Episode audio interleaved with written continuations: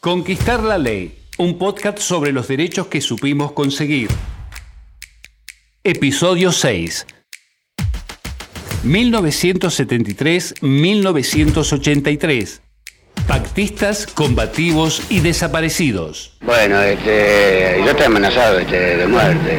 Hace días que, que no voy a casa. En los primeros días este, tuve que llevar la familia a otro lado. La patronal por un lado no llena de plomo todo el cuerpo. Y la, la burocracia no quedará llena de, de plomo este, también este, por otro lado. Así que no tenemos alternativa de ningún este, lado. Por todos lados estamos. Son los dos enemigos. Ah, sí. Pero eh, nosotros seguimos teniendo confianza eh, en el pueblo trabajador y el pueblo argentino que está unido. Así que las banderas de nuestros compañeros que cayeron, como ser de Paulito. Bajamos un poco el volumen de Me matan si no trabajo y si trabajo me matan, el documental realizado en 1974 por el grupo Cine de la Base y última película del director desaparecido Raimundo Gleiser. Pero antes de explicarte por qué estamos mirando esta peli, te damos la bienvenida. Hola a todos y todas, bienvenidos al sexto episodio de Conquistar la Ley, ya sexto episodio, soy Sebastián Pasarín. Y yo soy Alan Benítez. Bueno, nos vamos metiendo en un capítulo bastante complejo, bastante desafiante, porque básicamente vamos a abarcar dos momentos trascendentales de nuestra historia. Primero, la vuelta del expresidente Perón, o la etapa marcada por la vuelta del expresidente Perón, que arranca en el año 73, y después la dictadura militar. Esto significa que tenemos dos etapas bien diferentes, la que va del peronismo del 73 al 76 y la dictadura militar del 76 al 83. Es que, como vamos a escuchar, en estos 10 años se encuentran algunos elementos de continuidad, sobre todo la presencia cada vez más dramática de la violencia sobre las prácticas políticas, con una sostenida y voraz represión al movimiento obrero, la violencia paraestatal o pseudoestatal, hasta culminar en la dictadura, donde el aparato del Estado es el que desaparece a las personas. Decíamos en el episodio pasado que en mayo del 69 eh, tenemos el Cordobazo, que es el principio al fin de la dictadura de Onganía, Levingston, Lanuse.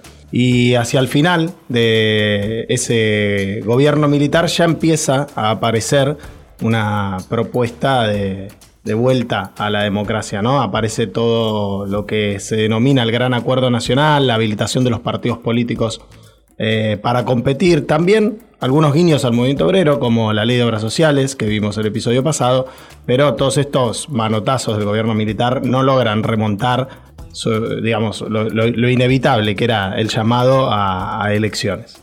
En este caso, el dato político es la habilitación de la participación del peronismo en las elecciones después de 18 años de proscripción, pero con una participación limitada, ya que se prohibía que Perón sea el candidato.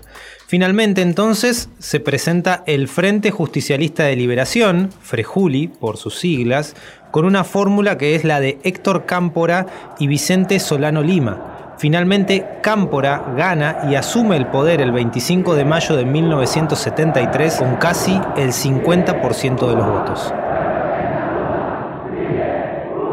Inspirándose en el líder de la nacionalidad, el general Juan Perón me dio este mandato, que este mandato yo se lo transfiero al pueblo tan cual hubiera hecho el general Perón.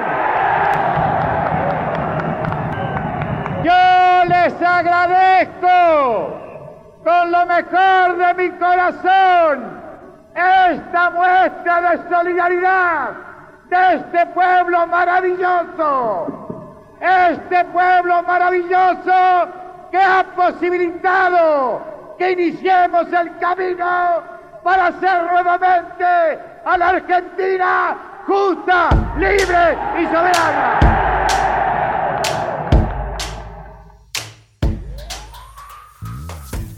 Con este triunfo electoral, el de Cámpora, se abre una etapa muy corta pero muy relevante para el movimiento obrero. ¿sí? Quienes vienen siguiendo estas entregas saben que hemos citado varias veces al sociólogo argentino Juan Carlos Torres.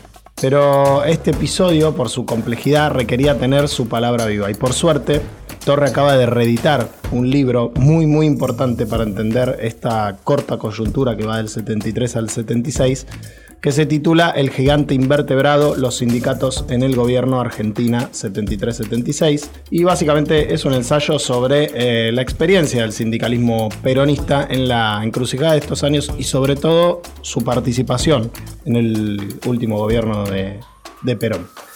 Fuimos a visitarlo a su oficina en la Universidad de Itela, donde generosamente nos recibió y pudimos hablar de esta primera etapa y el vínculo del sindicalismo a partir de la vuelta del peronismo al poder. Lo escuchamos.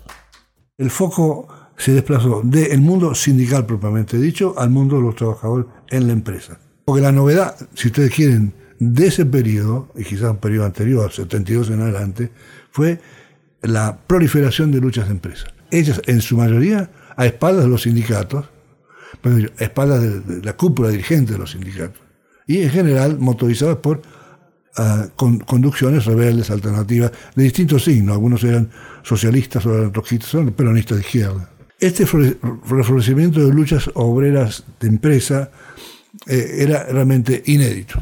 Y para buscar algo parecido hay que ir muy atrás, muy atrás. En, todo caso, si quieren, hay que ir a la década peronista, 46, 55. Veo este, este fenómeno una clase obrera movilizada, con una fuerza potencial muy fuerte. En un periodo, a veces nos, perdemos de vista, la economía argentina es, es un avión que va para arriba. Cuando miramos el año 74, 75, 76, no podemos creer. El Gini, que es lo que mide desigualdad en la Argentina, es uno de los más bajos de la historia argentina. 0,34, que medio se parece al de Suiza. La desigualdad material, propiamente dicha, era muy baja. La sensación de desigualdad era intensa. ¿Por qué? Porque ocurre, la sensación de desigualdad se activa allí donde hay perspectivas, y las perspectivas la da una economía va para arriba. Por tanto, los trabajadores tienen fuerza para encarar sus luchas y lo comienzan a hacer allí, en un lugar que los sindicatos en general en Argentina habían dejado fuera de su mira, que es el mundo de la empresa. Los sindicatos habían trabajado sobre negociaciones colectivas, salarios, precios, pero el mundo de la empresa estaba totalmente ajeno. El sindicalismo argentino se siente más, mejor, ¿no? Reivindicando que participando. Aun cuando ponen participación como una meta, cuando llega el momento de la participación se encuentra medio contra la pared. Porque participación significa corresponsabilidad. Y corresponsabilidad significa de un modo u otro poner en suspenso ¿no? la fuerza de la lucha obrera. Y en ese momento, si hay una preocupación que tiene la dirigencia sindical, es recuperar credibilidad. Porque las luchas de empresas lo estaban corriendo de atrás todo el tiempo. Esperaban el momento de la vuelta del mismo poder para ir ellos con fuerza, ¿no? lanzando unas luchas salariales intensas y para volverse a esos a la lucha de empresas decir, nosotros también podemos. Y cuando eh, eh, llega ese momento se encuentra que no, porque, porque Perón viene y le dice, muchachos, esto lo arreglamos entre todos o no lo arregla nadie. ¿Cómo es eso? Sí. Perón dice, lo arreglamos entre todos, no lo arregla nada. Eso significa que los sindicatos van a tener que resignar ¿no? el principal recurso que tienen, que es el poder de presión en la, eh, en la economía. Este periodo 73, 73-76 es un periodo por muchas razones importantes hasta ahora para mí es un test muy importante acerca del sindicalismo. El gobierno de Cámpora representa una novedad por la inclusión de sectores de la juventud peronista más radicalizados, la denominada juventud maravillosa, que coexistieron con viejos cuadros políticos como el propio Cámpora. ¿Qué lugar ocupó el sindicalismo en este armado? En principio vamos a decir que el sindicalismo corrió de atrás y en las listas de las elecciones no tuvo grandes lugares. A nivel nacional sí se quedó con el Ministerio de Trabajo, posicionando al dirigente metalúrgico Ricardo Otero, y a nivel provincial hubo sindicalistas de alto perfil en los gobiernos triunfantes, como Atilio López, de la Unión Tranviaria Automotor en la provincia de Córdoba, o Victorio Calabró, de la Unión Obrera Metalúrgica en la provincia de Buenos Aires. Una de las primeras medidas del gobierno de Cámpora, la misma noche de la Asunción, es la liberación general por decreto de presos políticos de la dictadura anterior. Dentro de esos presos políticos estaban muchísimos dirigentes y luchadores sindicales que habían sido encarcelados. Bueno, nosotros eh, recibimos la noticia a las 4 de la mañana del día 23. ¿Qué causa estaba detenido? Yo fui detenido en una movilización estudiantil contra la represión el 22 de agosto de 1961. ¿Su nombre? Miguel Antonio. ¿Por qué causa estuviste preso? Era colaborador eh, gremial. Hay que resaltar que este armado político novedoso dura muy poco en el tiempo, podríamos decir entre mayo, que se da la asunción de Cámpora, y julio de 1973, momento en que el presidente renuncia ante la llegada de Perón al país. Ahí asume provisoriamente la presidencia Raúl Lastiri y se convoca a elecciones en las que va a triunfar la fórmula Perón-Perón con el 62% de los votos en septiembre de 1973. Pero ya vamos a llegar a esa parte. Es difícil pensar en medidas surgidas de este corto gobierno de Cámpora y destinadas a perdurar. La única que vamos a resaltar es el pacto social. Sí, pacto social, como escuchamos hablar tanto en estos días. En mayo de 1973, ese pacto social se intentó hacer y fue encarado por el ministro de Economía José Ber Helbart. ¿Qué fue el pacto social y por qué es importante para la historia del movimiento obrero? Le preguntamos a Juan Carlos Torre y esto nos decía. El pacto social es una manera de neutralizar las luchas sociales. Eh, El objetivo de los pactos sociales es eso, no dejar librado a, la, a la autonomía las luchas sociales porque son así, eh, el comienzo de una espiral de, de una puja que no se puede parar, porque los sindicatos avanzan, los empresarios avanzan, en una especie de, de tole tole permanente, ¿no? El objetivo entonces era ordenar a sindicalistas representativos con los empresarios, integrarlos al gobierno y hacerlos parte de las decisiones del Estado, pero no ya solo en algunos puestos específicos, sino con un rol de responsabilidad sobre la economía. ¿Qué sindicalistas encontró Perón para esta política? encontró unos sindicatos acostumbrados a negociar. Na- na- nada rebelde, nada Salamanca, nada Hongaro, nada Tosco, no. Sino lo que llamamos luego la burocracia sindical. Y la burocracia sindical era exactamente el tipo de actor al que uno puede convocar para un pacto social. El pacto social significa resignar. Y si sos un dirigente militante, no resignás, te va a costar mucho. Si sos un burócrata sindical, no estás ahí solamente al servicio de tus trabajadores, en el caso que lo estés, sino que estás al servicio de tu organización. Y si querés que esa organización se reproduzca en el tiempo, tenés que ser capacidad para resignar en algún momento.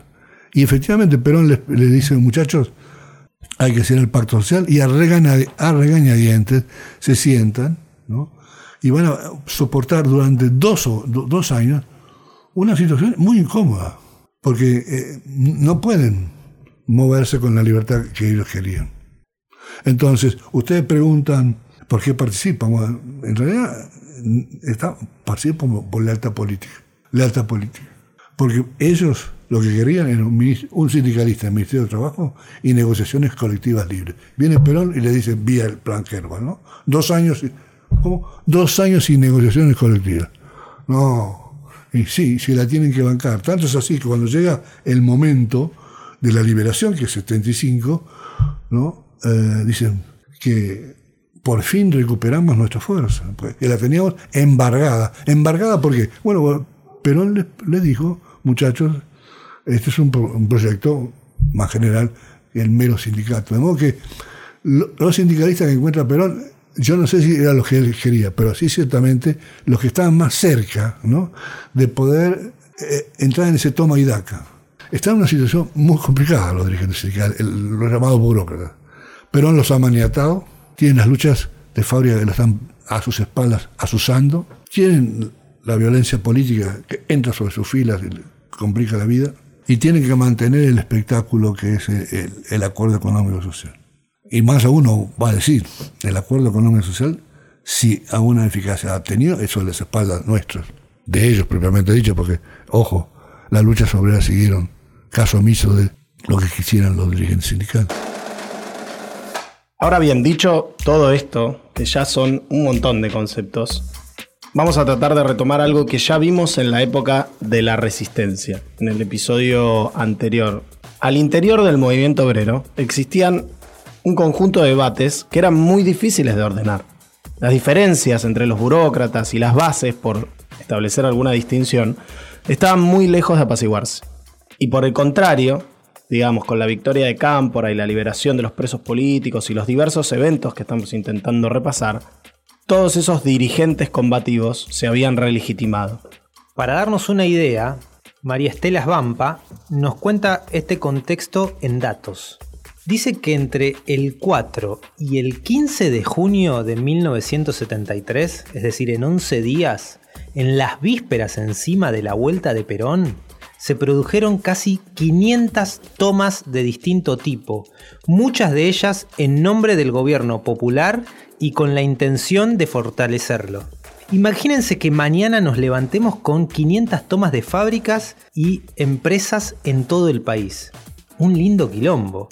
Ese quilombo quedó muy bien reflejado por el cineasta Raimundo Gleiser, creador del grupo de cine de la base y desaparecido el 27 de mayo de 1976 durante la última dictadura militar argentina, Gleiser era más que un director de cine porque también era un militante político y revolucionario.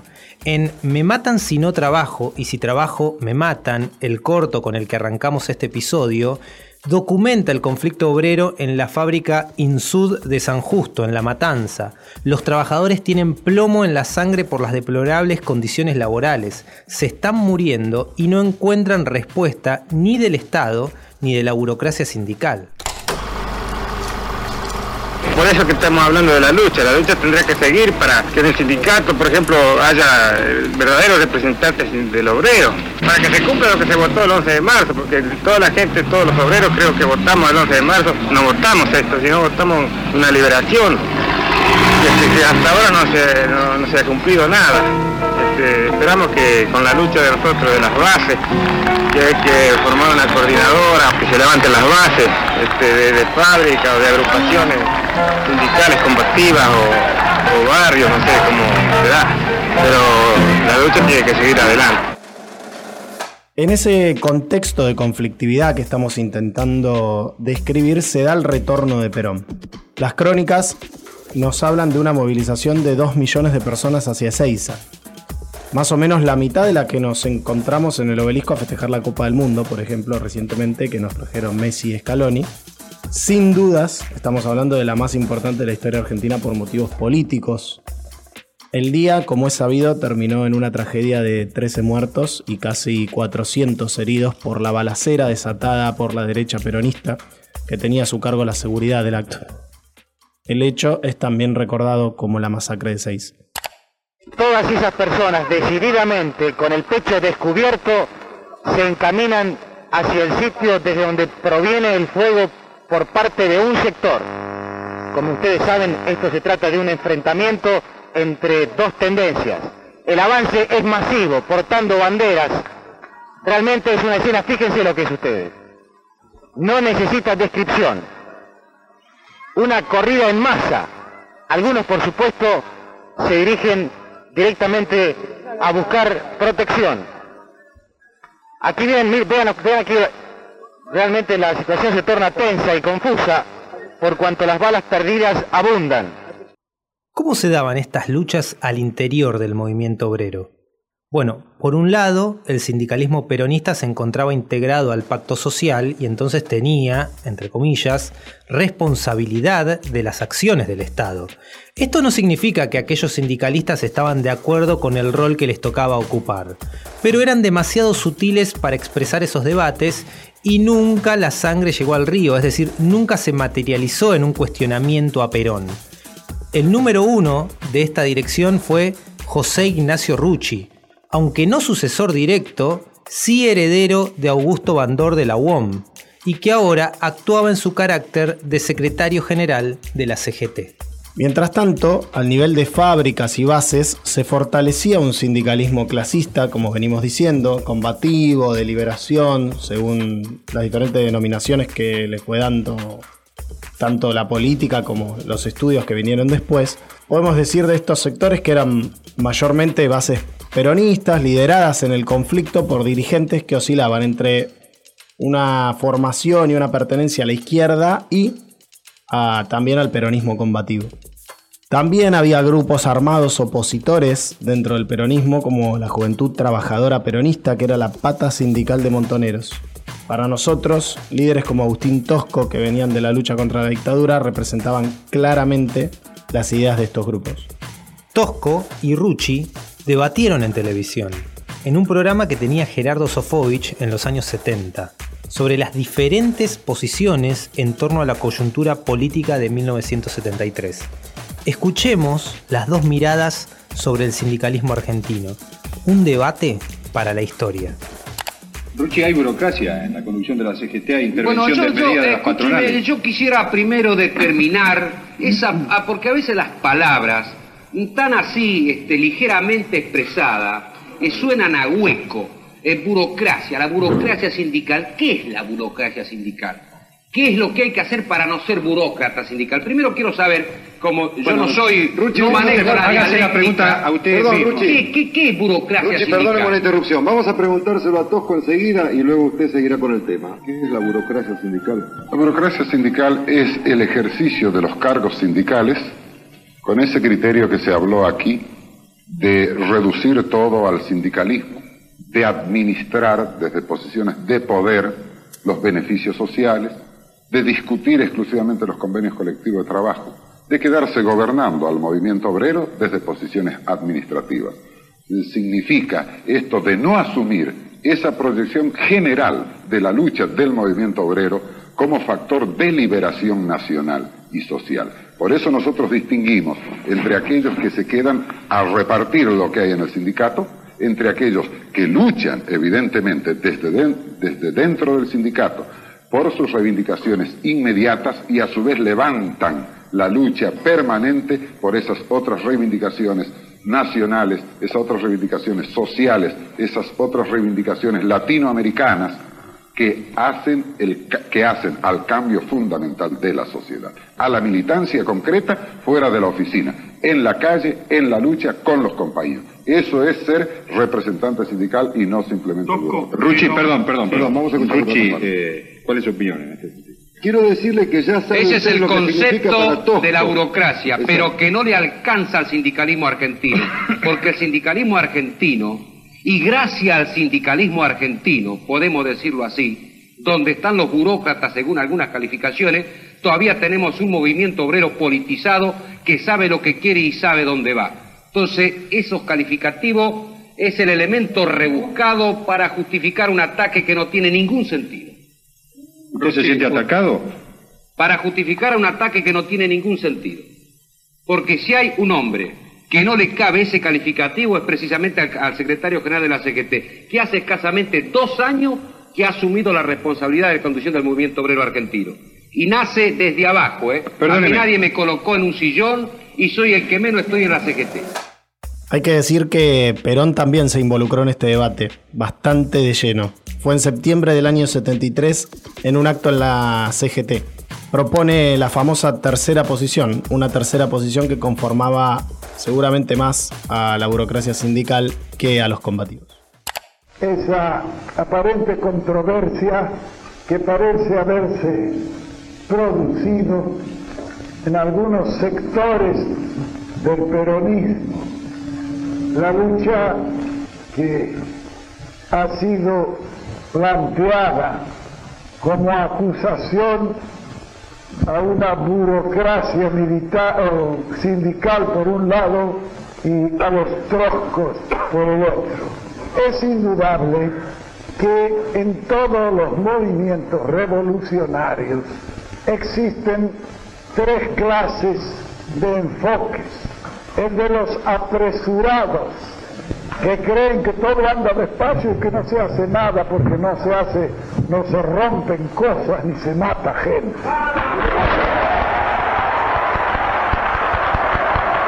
El otro sector está formado por los retardatarios, esos que no quieren que se haga nada y entonces hacen todo lo posible para que esa revolución no se realice. Entre esos dos extremos perniciosos existe uno que es el del equilibrio y que conforma la acción de una política, que es el arte de hacer lo posible, no ir más allá ni quedarse más acá, pero hacer lo posible en beneficio de las masas que son las que más merecen y por las cuales debemos trabajar todos los argentinos.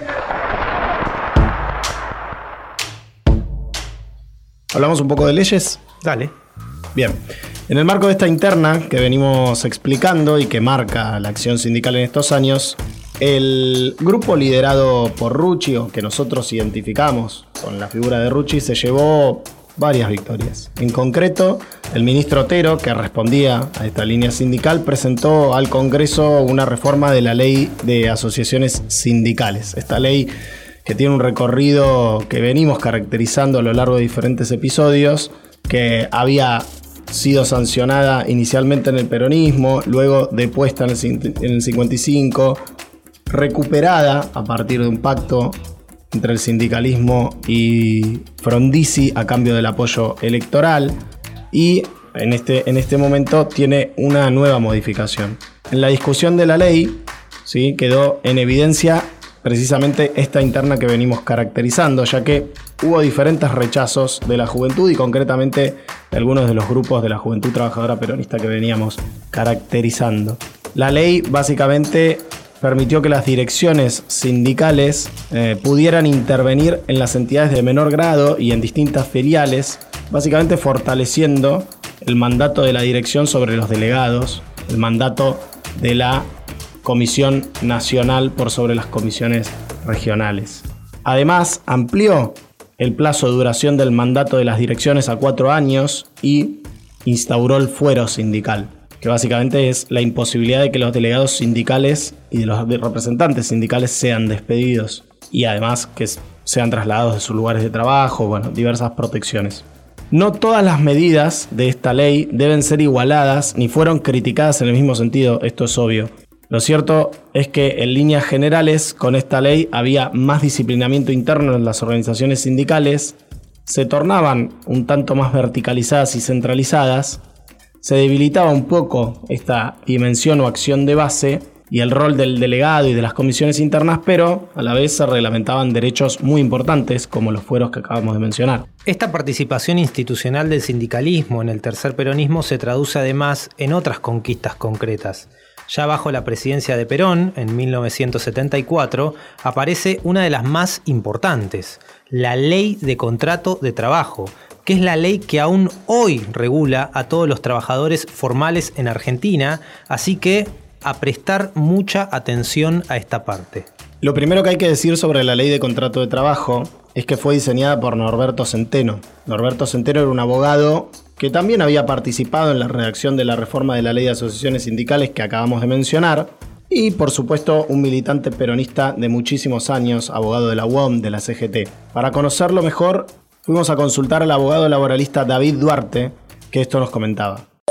Norberto Centeno fue un abogado laboralista, estudioso y ocupado, siempre defendió a, los trabajadores, asesoró sindicatos, su estudio que, que, se desarrolló allí en Mar del Plata, pero que él, hay que recordar también que él sufrió y padeció el golpe de Estado del 55, que vio interrumpido su proceso de enseñanza en la carrera de abogacía, le aplican el 4161, que era un, decreto de esa dictadura del 55, en el cual por peronista lo privan de su libertad, a pesar de, digamos, de, esta circunstancia, él sigue estudiando, pide salidas transitorias para ir a rendir examen, se recibe, pero luego ya en el gobierno de, de, Frondizi también le aplican lo que se llamaba el plan Conintes, el plan de conmoción interior, porque asesoraba a los sindicatos, asesoraba también a la CGT, luego también Ilia este, le aplica esta, este mismo decreto que son abusivos, que son autoritarios. Su afinidad con el sindicalismo peronista lo lleva a ser perseguido por esos gobiernos democráticos y por gobiernos militares. El rol de Centeno en la ley de contrato de trabajo fue fundamental, porque él como asesor de la CGT fue el que eh, presenta el proyecto original al Poder Ejecutivo Nacional. La idea de la ley de contrato de trabajo era cumplir este anhelo de tener un código de trabajo. Es decir, una norma en la que se reúnan todos los derechos y obligaciones básicas que tienen que ver con el empleo privado.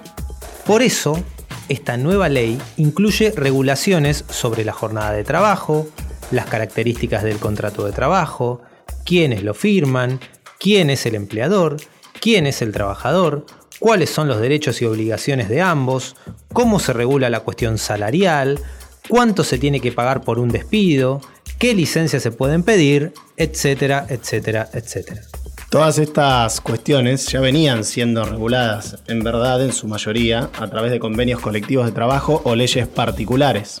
Por ejemplo, nuestros oyentes saben que la ley de jornada limitada se había sancionado hace muchos años, en 1929, para nosotros en el segundo episodio.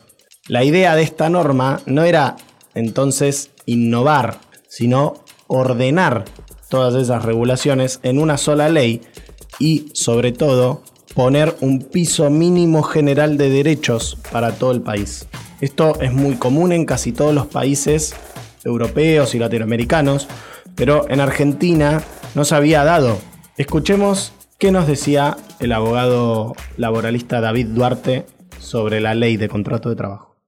Es importante tener una ley de contrato de trabajo porque es necesario contar con normas especiales que regulen eh, de manera diferenciada y que eh, se separe de la teoría general de las obligaciones del Código Civil, porque éstas contemplan la autonomía de la voluntad. En la relación, digamos, de trabajo, eh, la libertad en realidad está sometida al poder unilateral del patrón. Y eso violenta la autonomía de, la de las partes. Hay una de las partes de la relación que concurre al contrato por necesidad y se resigna a ese poder a cambio de obtener un ingreso económico. Es decir, la ley laboral establece normas que no puedan ser dejadas sin efecto por la mera voluntad de las partes, como eh, sucede en el derecho civil. En el derecho del trabajo hay un poder de hecho que lo ejerce quien domina esa relación. El trabajador se somete a las órdenes de quien organiza, dirige y aplica sanciones a cambio de una remuneración. La, relevancia de la ley de contrato de trabajo argentina es que además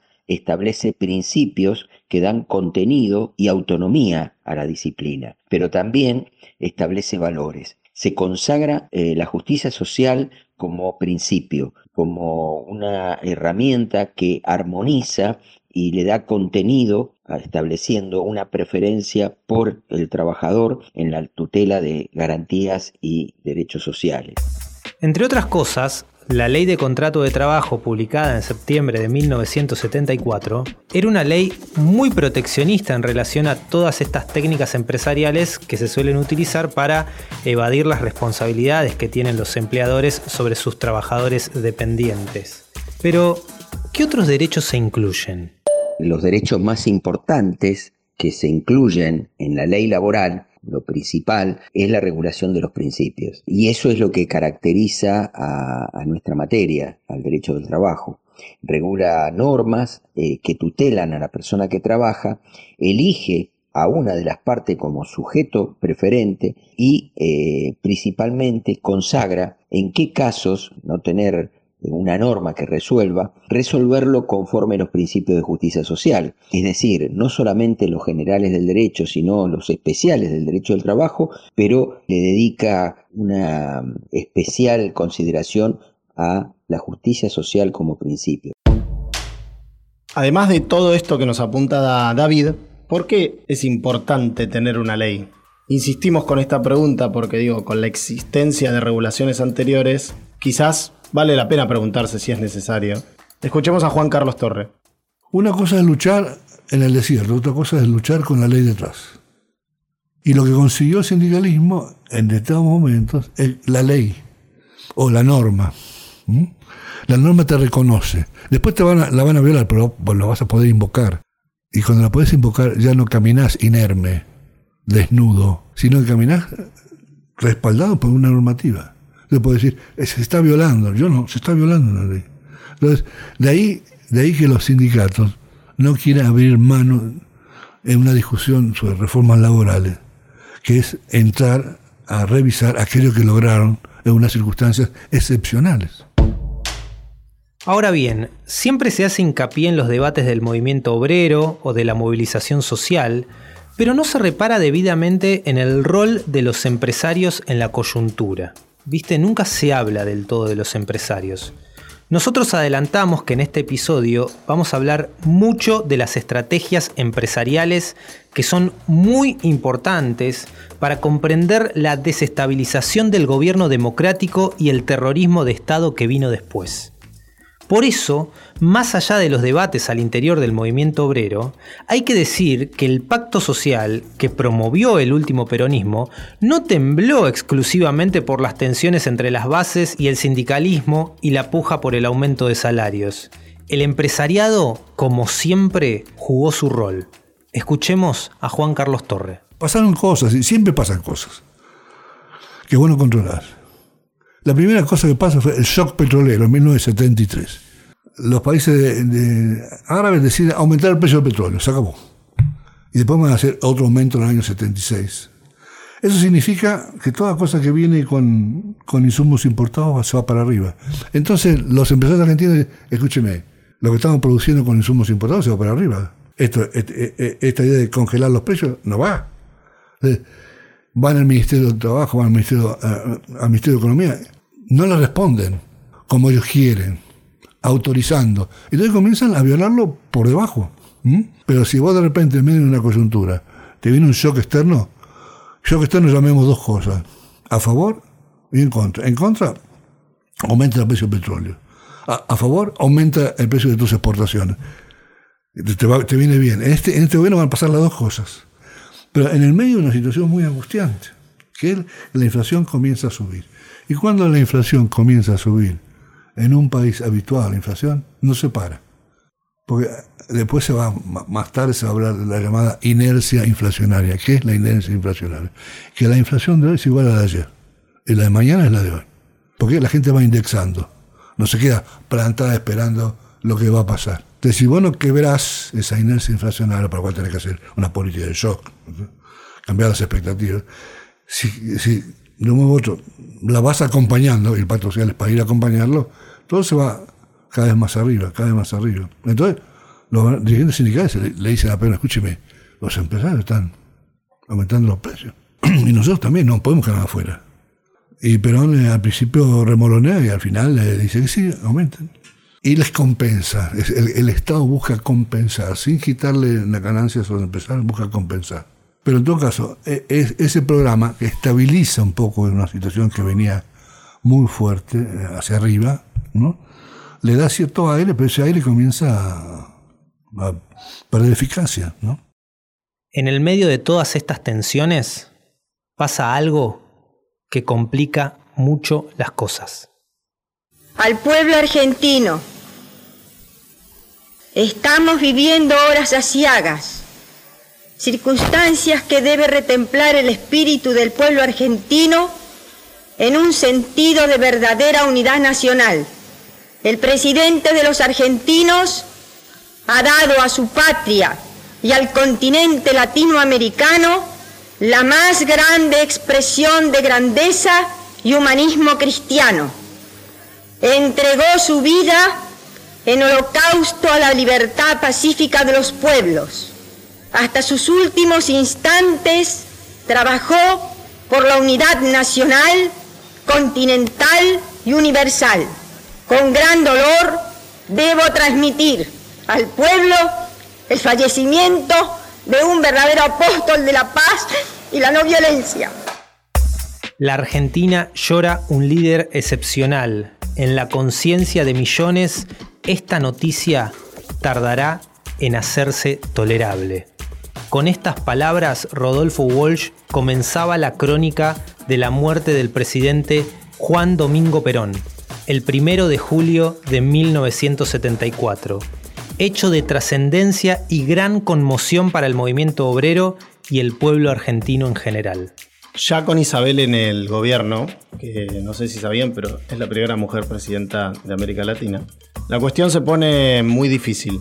Recordemos que la violencia era un dato del contexto y sobre todo de la acción militante y sin dudas eh, es muy relevante para entender lo que estaba sucediendo. Las internas sindicales y políticas en general se definían literalmente a los tiros y esa había sido la suerte de muchos dirigentes sindicales o incluso de profesionales que colaboraban con el sindicalismo. Hemos visto a Centeno aquí.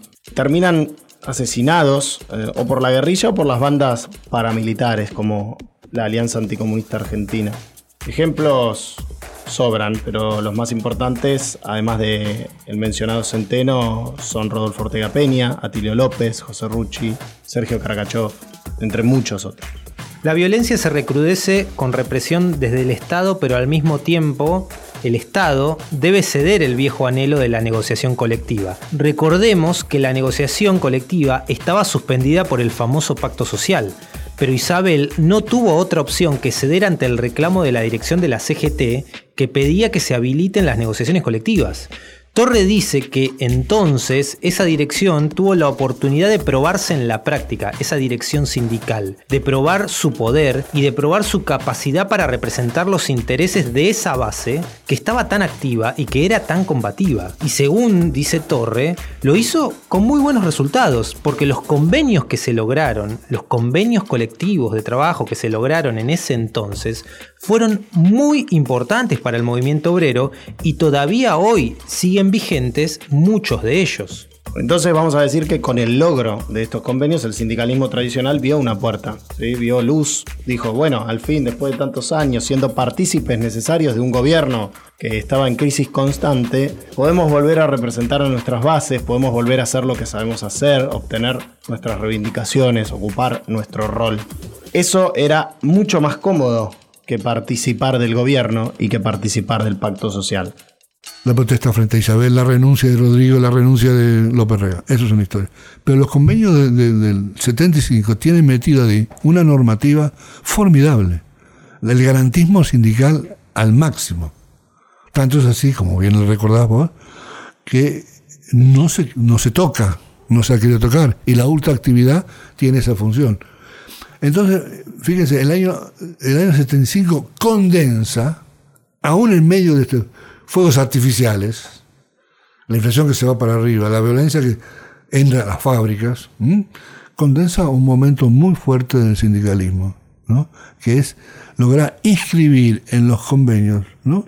una serie de tutelas una serie de tutelas que no existían eh, con esa fuerza en el pasado.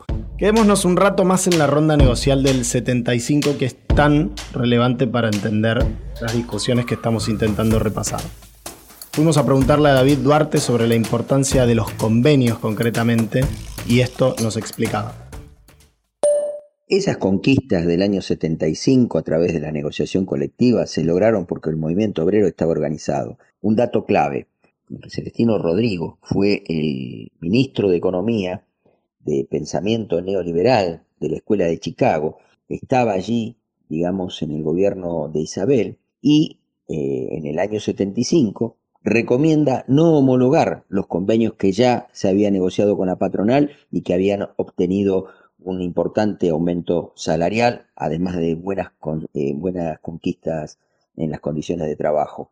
Y esos acuerdos, ¿no? para Celestino Rodrigo eh, iban a impactar en la inflación. Por eso recomendaba no homologar y eso motivó una movilización masiva a la Plaza de Mayo convocada por la Confederación General del Trabajo, la CGT, para que Otero, quien era el ministro de Trabajo, homologara esos convenios. Eh, tal fue la presión del movimiento obrero que finalmente triunfa los trabajadores y, y Otero logra homologar los convenios colectivos de trabajo que eh, hoy eh, son los que todavía siguen vigentes. Es ese mismo movimiento obrero que fue a pedirle a Isabel la renuncia de López Rega, quien era en ese momento también este, el ministro de Bienestar Social. Fíjense una cosa, la CGT empezó siendo parte del pacto social y terminó el 75 haciéndole un paro a ese gobierno peronista para que homologue los convenios logrados y se le reconozcan los derechos y los aumentos salariales conquistados. Por supuesto, el empresariado y los grupos de poder no se iban a quedar de brazos cruzados. Ya tenían preparado un plan B.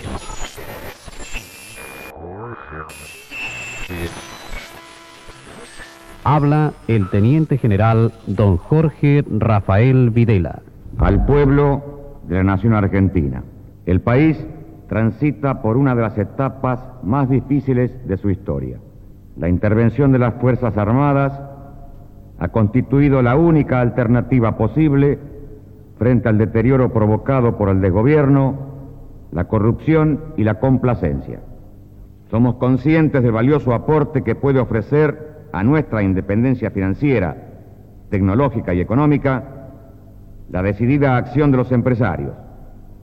Y por ello la impulsaremos con todos los recursos del Estado, pero asegurando que los intereses económicos no interfieran en el ejercicio de los poderes públicos. Promoveremos la armónica relación entre el capital y el trabajo, a través del fortalecimiento de estructuras empresariales y sindicales limitadas a sus finalidades específicas, auténticamente representativas y plenamente conscientes de las posibilidades del país.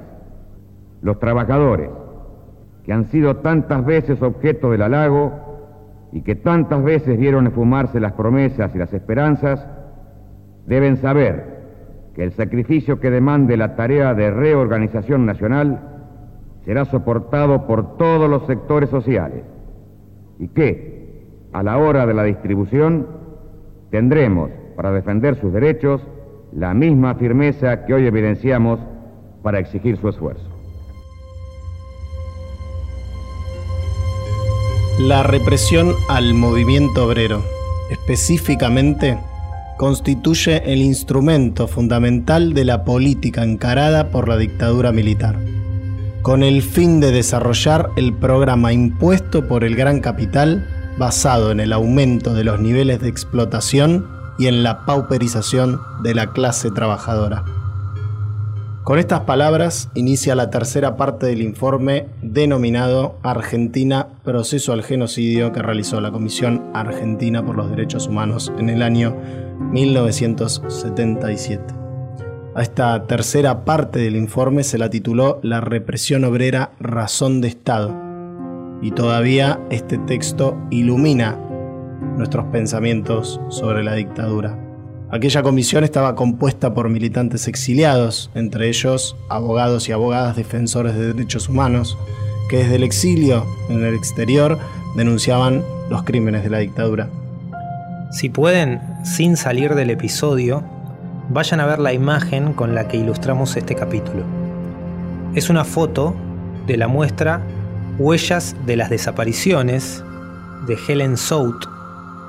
Esta foto que elegimos se llama Ford Falcon incendiado con dos personas no identificadas en su interior, legajo policial 1976, es decir, es una foto de otra foto, y la elegimos no solo por el símbolo de los Falcon en la dictadura, sino por la complicidad de la empresa Ford con la dictadura.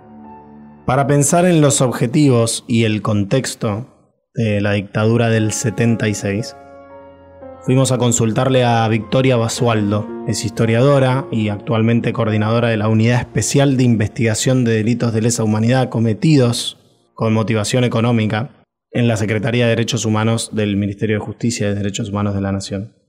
A la hora de pensar la última dictadura, creo que resulta fundamental pensar el contexto internacional, tener en cuenta las grandes transformaciones del capitalismo en ese momento, también la dimensión regional que tuvieron los procesos dictatoriales.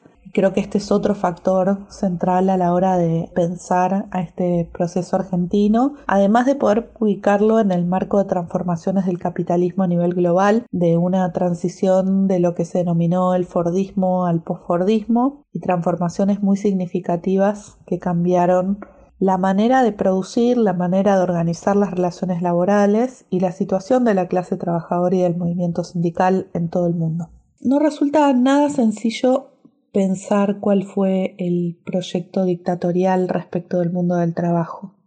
En primer lugar, porque no creo en, delimitar planes homogéneos, digamos. Claramente la toma del poder el 24 de marzo del 76 involucró por un lado a sectores militares que tenían distintas corrientes y tenían enfrentamientos no solo entre las tres armas, sino corrientes internas en cada una de ellas, Pero además, obviamente, hay un entramado de poder entre estas Fuerzas Armadas y algunos sectores de poder económico, ¿no? Este es uno de los ejes que investigamos más profundamente, y otros sectores civiles también de poder muy significativos. Y no es nada fácil poder pensar en un plan uniforme, coherente, perfectamente articulado. Por eso creo que a la hora de pensar a la dictadura hay que pensar no solo en la política represiva, sino también en las transformaciones económicas, sociales y laborales que se operaron en ese momento. Es en este punto eh, legendaria y muy recordada la carta abierta de Rodolfo Walsh a un año del golpe del 24 de marzo, donde habla de la miseria planificada y de una serie de transformaciones económicas y sociales que él podía ver a solo un año del golpe y justo en el momento de, justo antes de su desaparición forzada, ¿no? Ahora bien, en términos jurídicos, concretamente en términos de los derechos conquistados que nos interesa tanto recuperar en este podcast, ¿qué implicó la dictadura? Al respecto, esto nos dice Victoria Basualdo. Lejos de un retiro en términos de las funciones estatales, lo que se ve en la dictadura es un activismo legislativo muy significativo, una acción sobre el cuerpo normativo que no solo ocasionó enormes transformaciones en ese momento, sino que muchas de las transformaciones introducidas tienen vigencia hasta la actualidad. Entonces, a pesar de, de, la eliminación del funcionamiento normal del Congreso de la Nación, sí funcionó una comisión de asesoramiento legislativo durante la dictadura, que llevó adelante una gran cantidad de eh, cambios normativos, no solo la suspensión de las negociaciones de las comisiones paritarias, no solo la, intervención de la CGT, es decir, la ubicación de personal militar en la cúspide de, los, de las principales organizaciones sindicales, sino que también se suspendió el derecho de huelga y toda otra medida de fuerza, se eliminó el fuero sindical, se autorizó dar de baja sin sumario al personal de la administración pública, empresas del Estado, universidades. Se permitió, a partir de la reinstalación de la ley de residencia, al Poder Ejecutivo la expulsión de cualquier extranjero sospechoso de atentar contra la seguridad nacional. Eh, se autorizó al Ministerio de Cultura y Educación a la suspensión total o parcial del estatuto del docente. Se transformó de manera radical y profunda la ley de contrato de trabajo, una ley fundamental en términos de las relaciones laborales. Se anularon decenas de artículos relativos, por ejemplo, a la presunción de despido, reajustes salariales a la variación de costo de vida. Se invirtió la carga de la prueba respecto del principio de norma favorable al trabajador para interpretar los contratos. Una de las cuestiones que se cambia en este momento es la cuestión de la tercerización laboral, ¿no? Pero además, nada, se suspende la actividad gremial, se prohíben las elecciones sindicales, las asambleas y todo tipo de actividad vinculada con esto, se faculta al Ministerio de Trabajo intervenir discrecional e, e, ilimitadamente en asociaciones profesionales, se prohíben las medidas de acción directa, el trabajo a desgano, el trabajo a tristeza, que habían sido justamente formas de organización se suprimen las cláusulas especiales de los, de los convenios colectivos de trabajo que implicaban ventajas sectoriales. Esto por nombrar solamente algunas, algunos de los cambios legales operados durante la dictadura que muestra esto que planteábamos antes. No es necesario hablar de un de un plan monolítico, conspirativo, completamente consolidado. Eh, claramente hubo tensiones, hubo momentos en los cuales intentaron bajar la confrontación con la clase trabajadora por miedo a conflictos, pero hay una, una directriz innegable en términos del retroceso de derechos en términos del disciplinamiento laboral, del disciplinamiento de la clase trabajadora y una política antisindical enormemente pronunciada en resumen, con el golpe del 76 quedaron anulados en la práctica casi todos los derechos laborales. A tal punto fue así que pasó de ser un delito penal la disminución de la producción o los malos desempeños en el trabajo. Todo bajo la lógica de aumentar las ganancias de las empresas, aumentando la productividad de los trabajadores. Porque, insistimos, detrás de todas estas medidas está la responsabilidad del empresariado argentino y levantar el techo. Veamos. ¡El techo, por favor!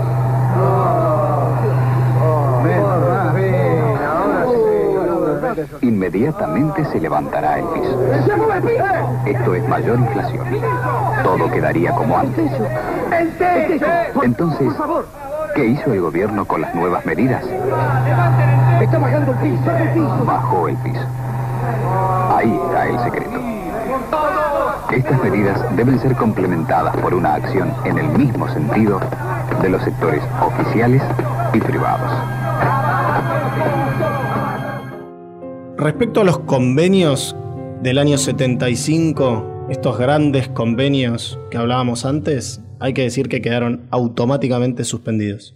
Los sindicatos tuvieron prohibido negociar durante la dictadura tanto en materia salarial como de condiciones de trabajo. Por supuesto, todo esto se dio en el marco de una situación de descontrol de los precios y altísima inflación. Para poner un ejemplo, entre el 75 y el 76 el aumento del índice general de precios fue, según valores oficiales, de 371%, pero en algunos rubros como alquileres, algunos trabajos hablan de un aumento de casi el 460% insisto, con negociación colectiva suspendida. En cambio, la dictadura hacía aumentos de salarios por decreto, pero estos apenas llegaban a 150%. Estamos hablando de una pérdida de poder adquisitivo muy dura, un ajuste brutal sobre la cual no se podía actuar a nivel sindical, porque lógicamente cualquier acción era fuertemente reprimida y a veces el precio era la vida. Pero ¿cómo se sostuvo el plan de caída de salario, despidos y empleos precarios, con la profundización del terrorismo de Estado, con una violencia inusitada, con un plan sistemático que institucionalizó y fortaleció todo un sistema represivo estatal y paraestatal surgido en la etapa anterior. Entre los muchos antecedentes, la Alianza Anticomunista Argentina o los llamados decretos de aniquilamiento puestos en práctica, sobre todo en Tucumán, en el operativo Independencia, fueron la sala de ensayo de la maquinaria de represión, secuestro y desaparición forzada de personas que tomó poder en 1976. El dato revelador está en cualquier estudio sobre las víctimas del terrorismo de Estado. Todos coinciden en que el porcentaje mayoritario de esas víctimas eran trabajadores de bases sindicales y también dirigentes. A este respecto, escuchamos a Victoria Basualdo. Es difícil hablar del porcentaje de trabajadores y trabajadoras entre los desaparecidos, porque obviamente hay una superposición de identidades que la clasificación original de la CONADEP en compartimentos estancos, que habla de más del 30% de obreros manuales. Bueno, esto no considera, por supuesto, ni los trabajadores estatales, ni los trabajadores por cuenta propia, ni los profesionales que son trabajadores, en fin. Claramente y en una sociedad de pleno empleo, eh, la enorme mayoría de los desaparecidos tienen que haber sido trabajadores en porcentajes muchísimo más altos. Y lo que vemos es que además la causal sindical y la causal de activismo laboral y sindical es muy importante en términos de la persecución. Una pregunta más. ¿Cómo se desarrolló esta represión? ¿Qué características tuvo? Estamos hablando al día de hoy la Secretaría de Derechos Humanos lleva identificados más de 800 centros clandestinos de detención en todo el país y por supuesto hace muchas décadas se probó la existencia de un plan sistemático de persecución, disciplinamiento, represión y asesinato de, personas. Por lo tanto estamos hablando de una situación eh, de extrema gravedad y de mucha particularidad desde mediados de los años 70 hasta el 83 es un periodo donde la política represiva adquiere una sistematicidad y unos objetivos que han sido categorizados de distinto modo en distintas categorías teóricas, pero que claramente nos muestran un proceso represivo de una magnitud sin precedentes y con consecuencias no solo sobre las víctimas específicas, sino sobre todas las relaciones sociales y sobre el conjunto de la sociedad y su manera de, concebir su, vida, sus formas de organización. ¿no? Ahí yo creo que la clase trabajadora tenía un lugar central, hay una gran cantidad de evidencia de distinto tipo que hemos analizado, en particular quiero referirme a un trabajo que se hizo muy importante por parte de cuatro organizaciones, la Secretaría de Derechos Humanos, el Programa Verde y Justicia, el área de Economía y Tecnología de Flaxo, donde yo trabajo, y el CELS, el Centro de Estudios Legales y Sociales, entre 2014 y 2015 abordaron un eje de este proceso dictatorial muy particular que fue la represión a trabajadores, trabajadoras y sindicalistas y allí iluminaron esta, parte de este proyecto de la dictadura respecto de la clase trabajadora y el movimiento sindical. Mostraron una persecución sistemática a los sectores organizados, a la clase trabajadora que se expresaba a partir de estos delegados, delegadas y comisiones internas, una ofensiva muy significativa contra el movimiento sindical en su conjunto, aunque por supuesto particularmente dirigida a los sectores más combativos y radicalizados que no solo luchaban por condiciones económicas, sino que también se proponían la transformación política de más largo alcance. Y en ese punto, bueno, claramente uno ve que hay un proyecto de reconfiguración radical de las relaciones laborales. Esto no implica la destrucción total, como ustedes saben, eh, es fundamental, por un lado, el papel de la clase trabajadora para el mantenimiento de, una dinámica económica y por otro lado es fundamental que haya algunas estructuras que permitan canalizar a esta clase trabajadora.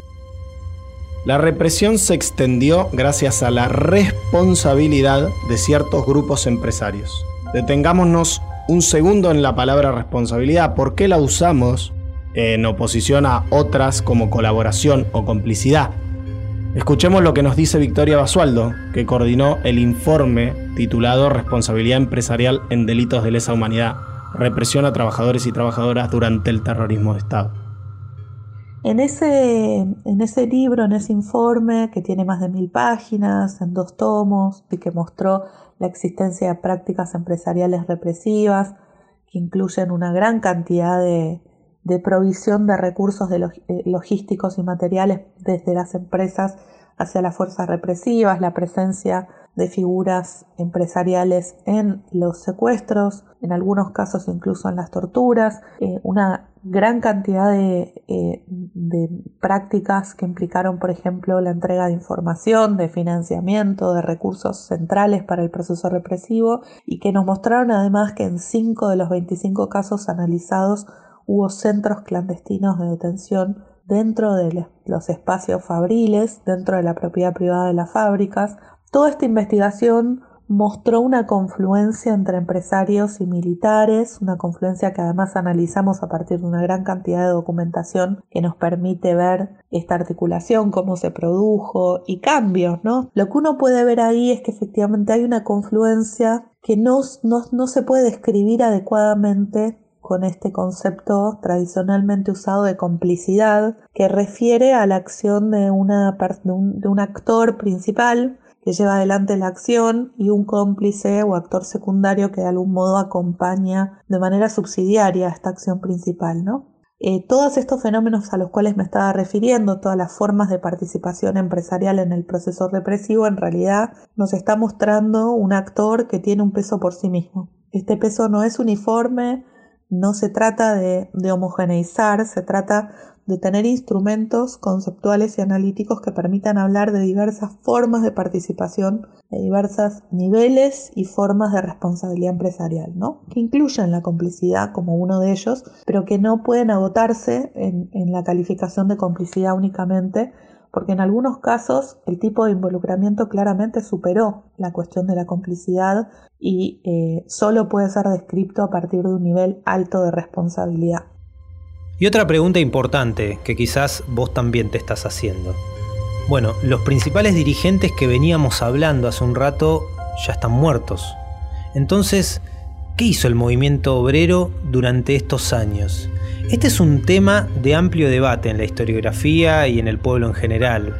Hay diferentes debates y aportes que intentaron explicar las diferentes posiciones que tuvo que adoptar el movimiento obrero. Uno de los estudios más completos sobre esta etapa, que a mí me gusta mucho, es el de Arturo Fernández, titulado Las prácticas sociales del sindicalismo. Bajo esta lógica, el autor analiza diferentes periodos históricos, marca etapas de confrontación, niveles de acción del movimiento obrero. Eh, por supuesto hay una diferencia para el autor entre base, dirección, ámbito de fábrica, ámbito nacional o internacional. También discrimina ciertas tendencias al interior del movimiento obrero, identificando un grupo participacionista que tendía a negociar con la dictadura y otros grupos más confrontativos. Este puede ser un aporte importante para pensar qué hizo el movimiento obrero durante la dictadura. Lo cierto es que, en diferentes formas, el movimiento obrero intentó luchar contra la dictadura y adoptó formas más o menos visibles de resistencia. Desde el primer año de Asunción existieron huelgas que denunciaron la acuciante situación de la economía, como fueron las huelgas de la fábrica Renault o de la General Motors. Más tarde existieron muchas otras. Se denunciaban entonces, bueno, el desempleo, los despidos, la falta de respeto a las condiciones de trabajo. La represión acalló esas voces, pero en ese tiempo la resistencia existió, aunque haya sido silenciosa y a través de otros métodos como es el trabajo a desgano o el trabajo infeliz. Pero rápidamente la resistencia de a poco volvió a tomar su forma tradicional y se volvió a la huelga general en abril de 1979. Luego en la marcha de San Cayetano en 1981 con la consigna Paz, Pan y Trabajo, seguida de diversas jornadas de protesta y actos masivos en 1981 y 1982. Siempre se habla de que los militares cayeron por la guerra de Malvinas. Hay algo de cierto. Pero antes hubo otras cosas, otros golpes a la dictadura. Y esos golpes se fueron dando en estas movilizaciones y en estas huelgas. Sobre estas formas de resistencia, Victoria Basualdo también tiene algo para decir.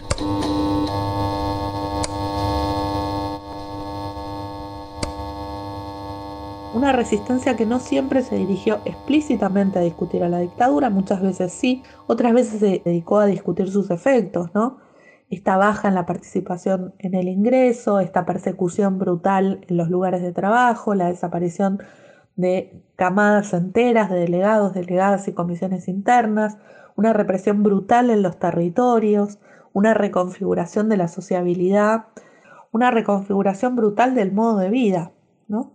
Creo que en este punto es muy destacable el proceso de resistencia que se dio, que se expresó nuevamente de maneras heterogéneas. En algunos casos, Pablo Pozzi, el historiador Pablo Pozzi, tiene un trabajo pionero muy interesante mostrando distintas maneras de resistencia que él llama molecular o clandestina. En, en, etapas de enorme represión, pero también hay una gran cantidad de investigaciones, entre las cuales, bueno, me parece que se pueden destacar investigaciones como las de Andrés Carminati para el Gran Rosario, muestran procesos de organización sindical y de disputa abierta muy fuertes uno puede pensar en el año 79 como un punto de inflexión, debido a que desde el 76 al 79 la política represiva es particularmente extrema, pero en verdad se produce a lo largo de todo el periodo un proceso de, resistencia, de disputa, el caso de Luz y Fuerza y de Smith, la desaparición de, Oscar Smith en, en 1977, luego de un conflicto muy importante del gremio de luz y fuerza, es un ejemplo nada más de una gran cantidad de conflictos que se manifestaron en las fábricas y en los establecimientos laborales durante la dictadura. ¿no? Sí se puede ver que a partir del 79 empieza a haber movilizaciones masivas, mucho más grandes, y procesos de resistencia más expansivos, más extensos y más grandes. Para empezar a hablar de conclusiones del capítulo, podemos escuchar a nuestros entrevistados en diálogo. 74-75 es medio como un turning point. A partir de las cosas se van a encarajinar por muchos años. Pero me parece que ahí se acabó lo que se daba. ¿Y qué se daba? Bueno, un país sí que crecía. Fíjense ustedes que, porque además es interesante ¿no? lo que es la realidad y la percepción de la realidad. Argentina crece de manera sistemática del año 63, 64, 65, 66, todos los años. Ahora, si uno va a esos años, no, es un país estancado, este país no tiene futuro, está gobernado por radicales que son los presidente Ilia, no, tiene fuerza, hay que dinamizar este país. El país estaba funcionando bien, estaba funcionando. Hasta ahí Juan Carlos Torre. Ahora vamos a escuchar las palabras de Victoria Basualdo, sobre la participación de los trabajadores en el ingreso nacional antes y después de la dictadura militar. Estos cambios de Argentina no pueden verse sino en relación con estas transformaciones eh, globales.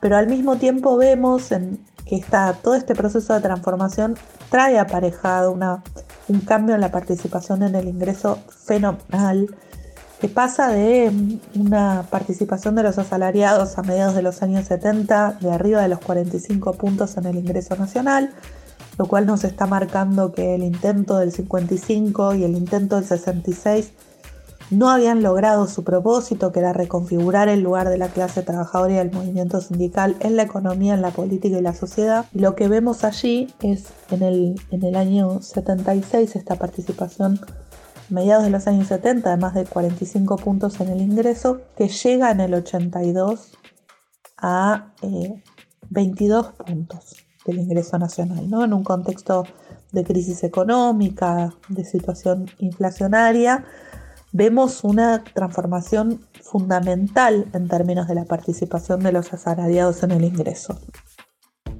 Está claro que estos audios dialogan y nos muestran cómo pasamos de un escenario específico en el 73, que Juan Carlos Torre describe como un punto de quiebre, hacia una pérdida total de los trabajadores en el ingreso como consecuencia de la represión militar. Tenemos entonces una década de transformaciones muy profundas en el mundo del trabajo y el movimiento obrero. Es, sin lugar a dudas, el antecedente histórico más relevante para entender el mundo que vivimos hoy, la Argentina que vivimos hoy en la que vamos a entrar en los próximos episodios de este podcast. Todo vuelve a este punto. Por eso hablamos de un parteaguas. Quizás muchos de los problemas que tengamos hoy tengan origen en estos años. Para poner un ejemplo de la importancia de esta década, la mayoría de los convenios colectivos de trabajo actualmente vigentes son del año 75, ya que, según explican los propios protagonistas, nunca se volvió a lograr una correlación de fuerzas tan favorables como para negociar esto, que es tan sensible. Es decir, antes de impulsar la actualización de los convenios colectivos de trabajo, muchos sindicalistas se preguntan si no significaría abrir una puerta de la que salgamos perdiendo los trabajadores. Y hasta que no haya seguridad de que no va a haber retrocesos en las conquistas ganadas, difícilmente los gremios acepten sentarse a actualizar cualquier tipo de convenio. Así todo, también hay que decir que la dictadura dejó su enorme marca, es decir, no solo esta década es importante por las conquistas, a pesar de lo mucho recorrido para desandar ese camino, todavía persisten las transformaciones. No hablamos aquí de las que nunca van a poder solucionarse. De la represión, de la tortura, del asesinato, de las desapariciones. Ese drama, esa tragedia, apenas encontró, en el mejor de los casos, el camino de la condena judicial a los responsables. En cambio, nos referimos puntualmente a aquellas consecuencias económicas, a las de cambio del marco normativo, a los cambios en la estructura económica y en el bloque de poder de la Argentina. Nunca más, por ejemplo, volvimos a recuperar la ley de contrato de trabajo del año 74 en su redacción original, en sus artículos completos. Estos datos son importantes para comprender lo que viene. Y por todo esto que dice Seba, es que también quisimos ilustrar este episodio con la foto del Ford Falcon. Estos autos, antes símbolo de la clase media argentina, que representaban una idea del progreso y de la industrialización, fueron más tarde utilizados, en este caso por la Armada Argentina, como un instrumento predilecto de represión, que además expresa esa responsabilidad empresarial de la que hablamos en este capítulo. En el documento de hijos, que se llama Ford en el banquillo de los acusados, se denuncia que la empresa entregó casi 270 Falcons sin identificar a la dictadura. Ahora, cada vez que nos crucemos con un Falcon viejo, de esos años llenos de polvo, le vamos a escribir con el dedo un conquistar la ley, como si fuese un lavame sucio, viste que se hace a veces. Hablando en serio, con esta foto borrosa, negra, queríamos simbolizar el terror, pero también queremos dejar en claro que las ideas persisten, por más que las quieran aniquilar. Grabamos este episodio en la antesala de las elecciones PASO del año 2023, en un clima de mucha violencia. y como no podía ser de otra manera, nos parecía acertado cerrar este capítulo con nuestro compromiso inclaudicable con la democracia y la memoria.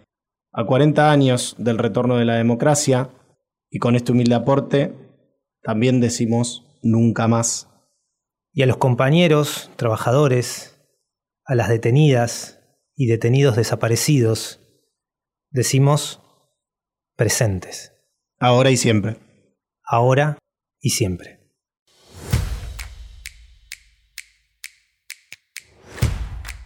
Esto fue Conquistar la Ley, un podcast sobre los derechos que supimos conseguir. Conducción, idea y realización, Sebastián Pasarín y Alan Benítez. Edición y apoyo, Radio UNDAP. Participaron de este episodio el sociólogo Juan Carlos Torre, la historiadora Victoria Basualdo y el abogado laboralista David Duarte. Además, escuchaste fragmentos del documental Me matan si no trabajo y si trabajo me matan, la huelga obrera en la fábrica Insud, publicado en 1974, dirigido por Raimundo Gleiser y producido por el grupo Cine de la Base. También compartimos los fragmentos de los archivos Asunción y Discurso de Héctor Cámpora 1973, Cadena Nacional Mensaje por el fallecimiento de Juan Domingo Perón, Cadena Nacional Primera Comunicación de Jorge Rafael Videla tras el golpe de Estado del Archivo Histórico Prisma RTA. Los fragmentos Liberación de Presos Políticos 1973, Debate entre Tosco y Rucci 1973 y Propaganda de la Dictadura en 1979, El Piso y el Techo, del programa Si te he visto no me acuerdo. El fragmento Masacre de Seiza 1973 del archivo DIRFIM y parte del discurso Perón habla desde la CGT sobre las internas en el peronismo y la tercera posición 1974, del canal de YouTube La Academia con las ideas de Perón. La imagen que ilustra este episodio es Ford Falcon incendiado con dos personas no identificadas en su interior.